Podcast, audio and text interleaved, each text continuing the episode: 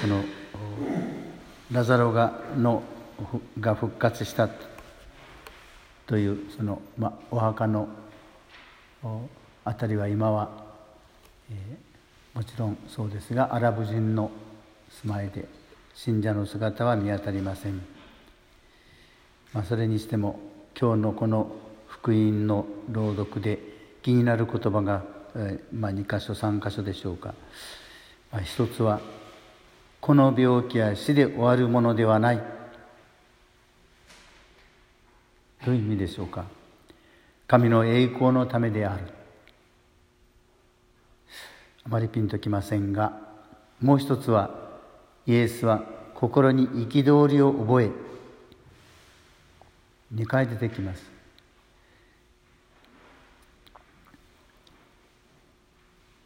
まああの最初の今言いました言葉この病気は死で終わるものではない。今のこの新型コロナの病気は死で終わるのではない。神の栄光のためである。イエス様は今の世界の状況をご覧になっててそういうふうにおっしゃりたいんではないかと思いました、えー、私も昔スペイン風邪というのが世界を同じように不安に陥れたという歴史があるようですが私は記憶にありません。まさに多くの人が初めて体験するこのいわば非常事態にあって何かこのこれは何かの終わりではなくてやはり何かの始まりに違いないと思うんです。それはこの経済活動が止まってしまう。生活ができなくなるという不安は、まあ、全ての人にあるわけで特に大きな事業を起こしている人々にとっては一層大きなものがあると思います。けれどもこの世界中の人々にイエス様も、まあ、あの教皇フランシスコもこの間26日でしたか？日本時間で夜の8時にイタリアで12時でしょうか。主の祈りを世界中で一斉に捧げましょうと言ってえー、まあ、そのニュースを私は聞いてませんでしたが LINE でそういう連絡が入ってきました、まあ、そういうふうにこう世界中がこの病と立ち向かいながらそれでも私たちのもう一つの心はやはり神に向けられている。世界中の信仰する人々が同じ心になって神様に声を上げた。そのことがこの収束を早めるということ以上に新しい価値観でしょうか。人間の新しい考え方。これまでお金だお金だと言ってた仕事だ仕事だと言ってた人々の心をもう少し神様の方に向けて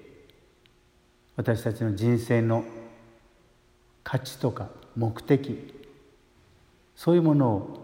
世界中の人がもう一度見直しそして新しい世界を作ろうと、まあ、今回のことで工場も活動を停止した時に一番ホッとしたのはこの地球そのものではなかったかと思いました。あの中国のまあ、ニュースで空が真っ赤に汚染されてる様子が映されました。そしてこの工場がストップした後の上空は空はきれいに澄んでいました。本当に地球がほっと一息ついたというそういう実感でした。アメリカに流れ着くたくさんのプラスチックごみは日本のものが大半なんだそうです。使い捨て自然汚染。そこの二三田川にもたくさんのプラスチックごみが流れてきています。無造作に使い無造作に消費し捨てる。自然が悲鳴を上げても気づかない。自然まあそういう自然ものを言わない自然がこの度こうして声を上げているんではないでしょうか、まあ、そんなふうな感じがします。ですからこの病気は死で終わるものではない。収束すればいいというものではない。神の栄光が現れるため。さすが人間は神様が知恵をくださった英知をくださっただけあって新しい生き方を探そうとしている。というイエス様からの簡単の声が上がるのを祈りたいと思うわけです。もう一つはこの心に怒りを憤りを覚えよくわからない言葉なんだそうです。えそうですというか あの、えー、いろんな解釈が可能のようですが、